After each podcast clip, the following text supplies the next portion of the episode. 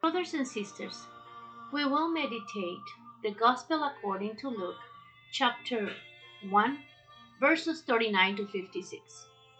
In those days, Mary set out and went with haste to a Judean town in the hill country, where she entered the house of Zachariah and greeted Elizabeth. When Elizabeth heard Mary's greeting, the child leaped in her womb, and Elizabeth was filled with the Holy Spirit and exclaimed with a loud cry, Blessed are you among women, and blessed is the fruit of your womb. And why has this happened to me that the mother of my Lord comes to me?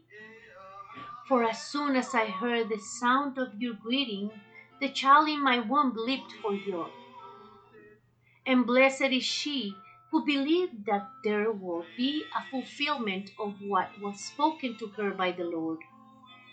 And Mary said, My soul magnifies the Lord, and my spirit rejoices in God my Savior, for he has looked with favor on the loneliness of his servant. Surely from now on all generations will call me blessed, for the mighty one has done great things for me, and holy is his name.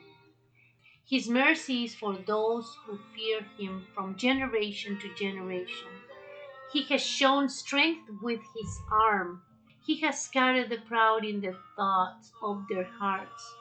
He has brought down the powerful from their thrones and lifted up the lowly. He has filled the hungry with good things and sent the rich away empty. He has helped his servant Israel in remembrance of his mercy, according to the promise he made to our ancestors, to Abraham and to his descendants forever. And Mary remained with her about three months and then returned to her home. The word of the Lord, blessed are you, Lord Jesus Christ. Brothers and sisters, this Sunday, the Lord wants us to understand how humble, obedient was Mary, how much faith she had. She believed in God. She answered to God with a yes. Do as your will. She put herself to the service of the Lord.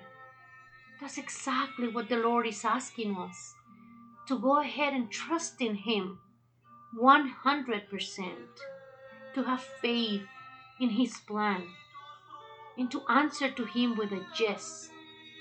I will serve you, Lord.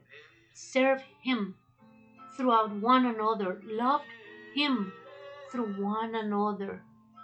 Why? Because that way we will enjoy eternal life with Him and Mary in heaven.